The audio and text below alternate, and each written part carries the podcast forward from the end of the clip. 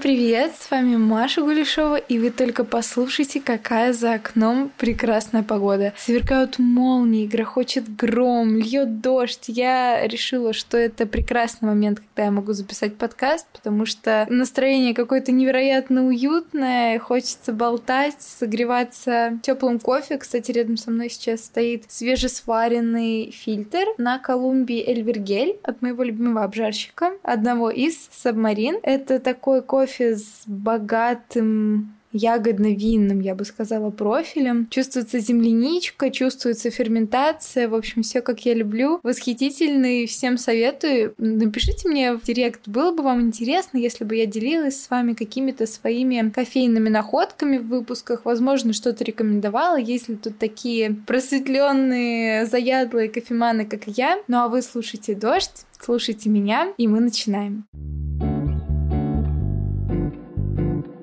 Еще раз всем привет! С вами Маша Гульшова, и это подкаст «Фикаделька Севера». Подкаст, в котором я рассказываю про Скандинавию, культуру и вообще про то, как живут люди в северных странах Европы. Сегодня мы с вами поговорим о супер женщинах Скандинавии. Я напомню вам, что скандинавские страны — это Дания, Норвегия и Швеция. Это страны, в которых равноправие полов — это не пустые слова, а повседневная реальность. Сегодня я хочу рассказать рассказать вам о великих женщинах, которые родились в Северной Европе, которые вдохновили меня, которые сделали этот мир чуть более стильным, эффектным, привнесли в него харизму, свой бесконечный талант. Они прославились на весь мир, потому что они верили в себя, они верили в свои идеи, они не побоялись каких-то общественных стереотипов и делали уверенные шаги там, где еще не ступала женская нога. Я надеюсь, надеюсь, что их истории научат вас чему-то, заставят, возможно, пересмотреть свое видение мира и покажут вам, на что способны люди. Итак, я уже вам рассказала про кофе. Теперь необходимо самой сделать глоток, и мы погрузимся в невероятные истории невероятных женщин с невероятным глотком кофе. Это восхитительно! Итак, начнем с вами со сказок. В некотором царстве, в некотором государстве в далеком 1977 году родилась прекрасная принцесса. И да, если вы думаете, что принцессы живут только в сказках, то вы ошибаетесь. Виктория была самой обычной девочкой. И в те времена закон королевства Швеция допускал престол наследия только по мужской линии. Ну, в общем, девочки на корону рассчитывать и не могли. Но в 1980 году закон изменили, и теперь первая очередь на трон принадлежала самому старшему ребенку, независимо от его пола. Так Виктория стала крон-принцессой и первой женщиной-монахом на шведском престоле с 18 века и вообще третьей королевой за всю историю страны. На самом деле поддержка монархии в Швеции не очень-то и велика, около 40%, но крон-принцесса остается признанной любимицей шведов, ее любят за ее современность, открытость, небанальность. Она такая решительная, она очень много всего сделала того, чтобы защищать права детей. Она основала даже детский фонд королевы Виктории или принцессы Виктории, который помогает детям с особенностями, с хроническими заболеваниями, помогает им жить обычной жизнью, жить активно. И после замужества она активно занимается проблемами здоровья детей вместе со своим супругом. Кстати, интересный факт про их свадьбу. В общем, у нее в ее личной жизни было два Даниэля. Первое это ее любовь еще со школьной скамьи. Она мечтала выйти за него замуж буквально там с пеленок. Это ей удалось, но долго они не прожили вместе, потому что он ушел в артхаусное кино, она ушла в политику, как-то у них мировоззрение разошлось. Но через несколько лет она встретила второго Даниэля. Это и был ее личный тренер. И в отличие от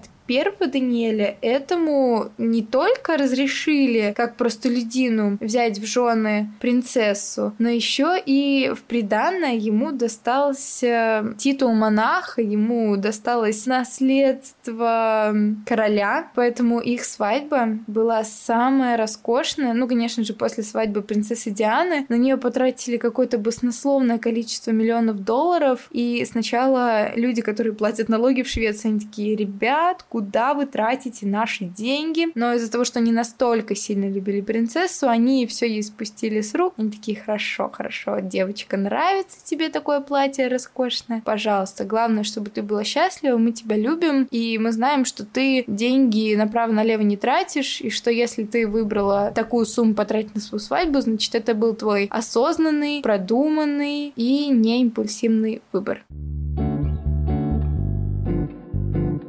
Теперь резко мы от принцесс переходим к нашей более современной, более привычной нам реальности, к инфлюенсерам. И я хочу рассказать о Лувет Джеллоу. Она просто непобедима. Она обличает расизм и сексизм в своих каналах в соцсетях, на выступлениях, на всевозможных конференциях и симпозиумах. Она бескомпромиссный спикер. Она выпустила книгу «Черная мода. Нюансы красоты». И эта книга стала первым в Европе гидом по мейкапу и уходу за кожей для темнокожих. А еще в 2017 году она мобилизовала более 8 тысяч человек на протестную акцию против против работорговли мигрантами в Ливии. Сама она родилась в Гамбии, переехала в Швецию в 11 лет. Школа ей далась очень тяжело, ее дразнили за темный цвет кожи. И она говорила, как я люблю Швецию, так она не любит меня. То есть настолько сильно ее не принимала страна, что она решила переехать в Лондон. Там ей стало не легче, там ее также булили за цвет кожи. И она поняла, что это не зависит от страны, где тебя принимают, где нет.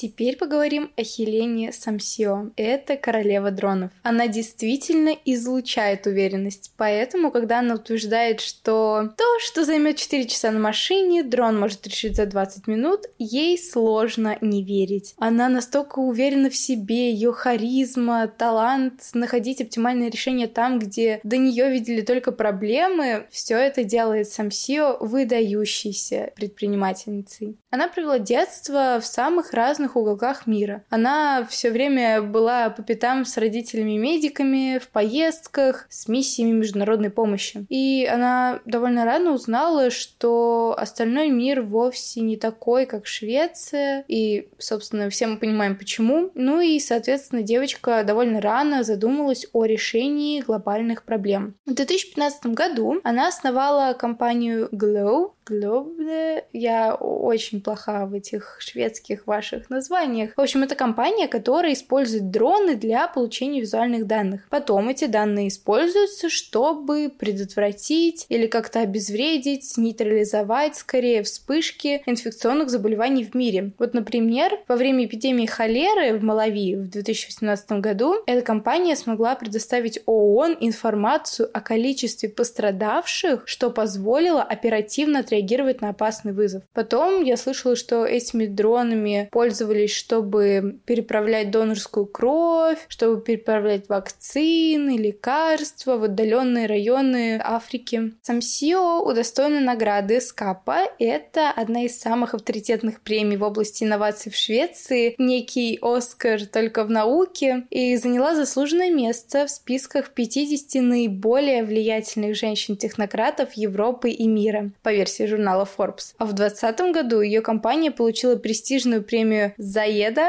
за вклад в устойчивое развитие в области эффективных, новаторских и вдохновляющих решений. Это еще одна история, которая доказывает нам, что не только пацаны могут быть технарями, что и девушки преуспевают в науке, в таких новых технологиях, как дроны, и то, что нет ничего невозможного, девушки меняют этот мир к лучшему.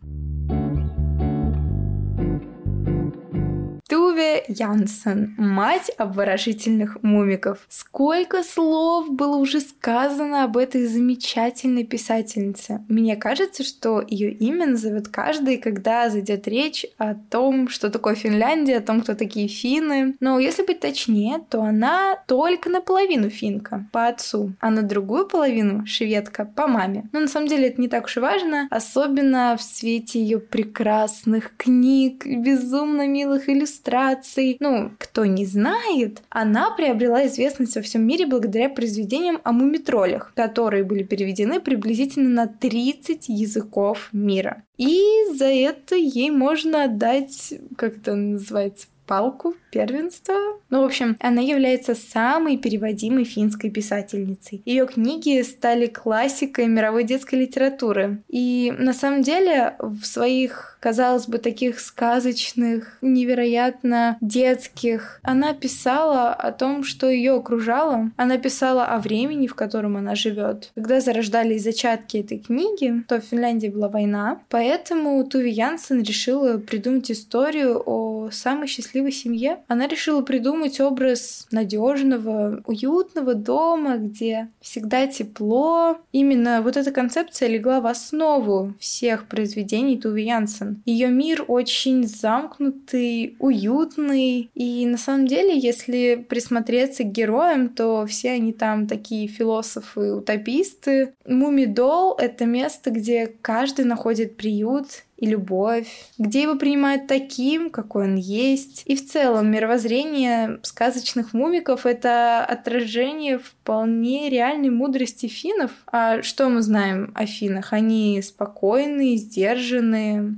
они очень стойкие к жизненным неурядицам. И не случайно мумики стали негласным символом Финляндии. На самом деле, прообразом для долины Мумитролей послужили острова восточной части Финского залива, а также острова возле Стокгольма. Пейзажи с густыми лесами — это все тоже шло далеко из детства писательницы. Также, допустим, ее семья снимала дачу в Пелинке, это недалеко от Порво. Порво. Ой, как мне сложно с этими финскими названиями. Все, ребят, пора учить финский, пора учить датский, пора учить шведский. Но когда, когда я смогу сделать, я знаю. В общем, у их дачи тоже было много общего с долиной мумиков. Ну, я уверена, что больше из моих слов вы ничего полезного про эти книги не подчеркнете, поэтому я предлагаю вам их открыть, и я оставлю вас с ними наедине.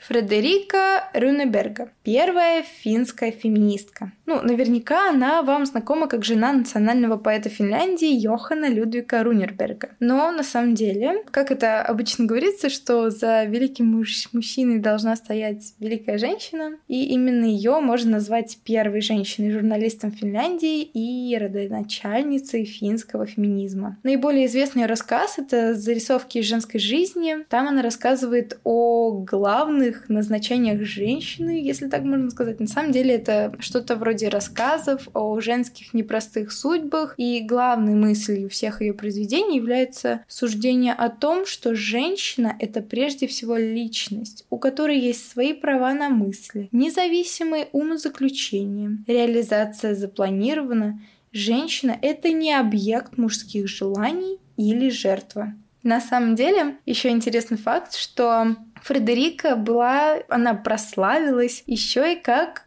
кулинарный мастер. А это уже совсем другая история. В общем, есть такие пирожные. Пирожные Руниберга. Это национальные такие финские сладости, которые названы в честь поэта Йохана Людвига Рунерберга. И автор этих пирожных сама его жена. История такая. Ее муж был сладкоежка. По просьбе мужа приготовить что-нибудь вкусное, она состряпала шедевр. Как она это сделала? Она была вынуждена проявить изворотливость, находчивость, потому что тогда с деньгами в семье было довольно туго. И как это говорится, как мы вот все любим, знаете, залезть в холодильник, поскрести по сусекам. Нашла она там хлебные крошки, крошки от печенья, смолола горстку последнего миндаля, капнула каплю рома, замесила из этого всего теста. Капнув немного глазури и джема на выпеченные в пирожные, она изобрела пирожное, которое прославило их семью на весь мир. И помимо этого она была одной из самых образованных женщин своего времени. Она была первой женщиной-редактором газеты. И вместе с другими лекторами она образовала женское общество, которое занималось много чем,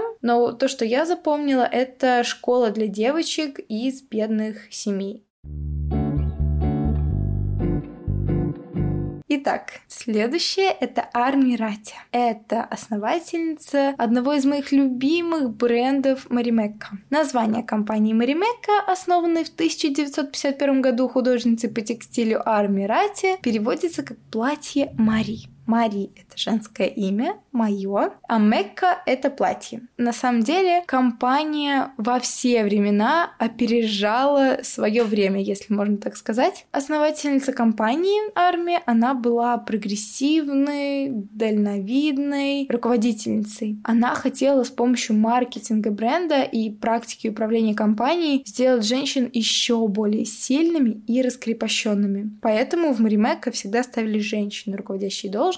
На самом деле это вроде бы как звучит круто, вроде как звучит хайпово, но на самом деле я считаю, что ставить людей на руководящие позиции нужно не исходя из пола, а исходя из их каких-то личных качеств. Какая разница, женщина это человек? Какая разница в процентном соотношении, сколько сотрудниц женщин, сколько мужчин. Мы же прежде всего ценим людей как таковых, а не людей, потому что вот она шикарная женщина, а это недостойный ее мужчина. Или вот это шикарный мужчина, недостойная его женщина. Нет. Все мы шикарные мужчины и шикарные женщины, просто проявляющиеся в разных обстоятельствах. Наши судьбы складываются по-разному. Поэтому не знаю, стоит ли считать заслугой армии то, что там женщины были руководителями, не знаю. Ну, в общем, например, генеральным директору компании, который сейчас ее возглавляет, ей, когда она вступила на пост, было всего лишь 33 года. Наверное, сейчас звучит уже как-то более приемлемо, но раньше это был довольно маленький возраст до вступления на столь серьезную должность. И возвращаясь к бренду Маримека, это больше, чем бренд. Это больше, чем какие-то дизайнерские полосочки. Это бренд яркий, дерзкий, дорогой, оригинальный, культовый, стильный. Ну, это гордость.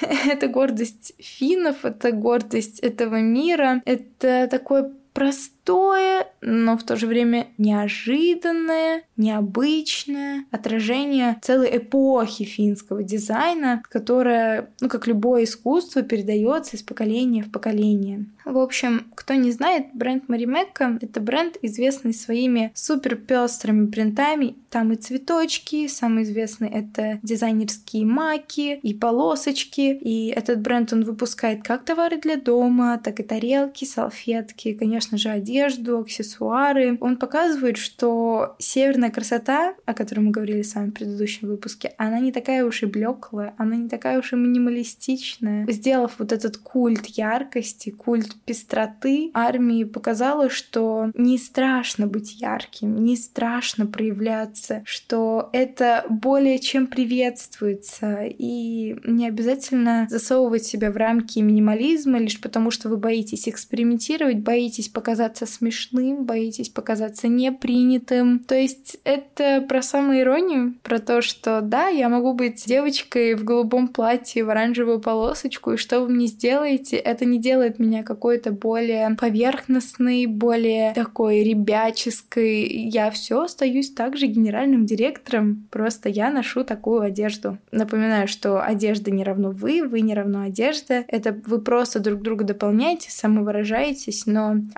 определенный образ не является вашей самоидентичностью. Это лишь отражение вашего настроения и вашего посыла на данный момент.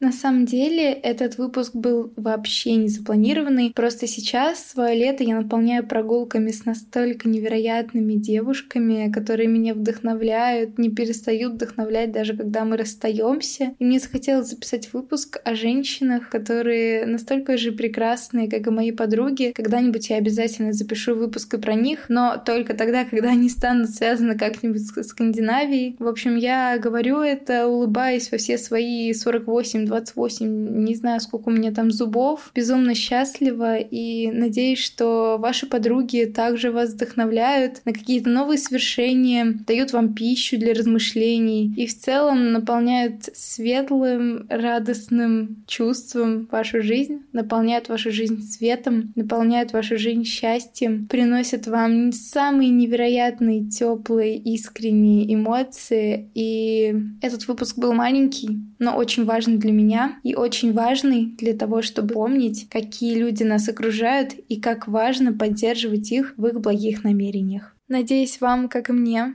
было очень интересно послушать про этих невероятных женщин. Спасибо вам большое, что слушаете, что делитесь моим подкастом. Я недавно посмотрела статистику, и то, насколько нас много, меня поражает. Я сейчас сижу в своей комнате с каким-то подручным материалом, сижу с чашечкой кофе. Надеюсь, что вы тоже сидите в настолько же уютной, комфортной и безопасной обстановке, что у вас все очень хорошо. Ну или наоборот, вы движетесь идете в какое-то место и заниматься теми делами, которые вы любите. Давайте вдохновлять друг друга, давайте стремиться к тем высотам, которые интересны нам, а не интересны обществу. Давайте реализовывать собственные цели и собственные желания. Ну а с вами была Маша Глишова. И всем пока-пока.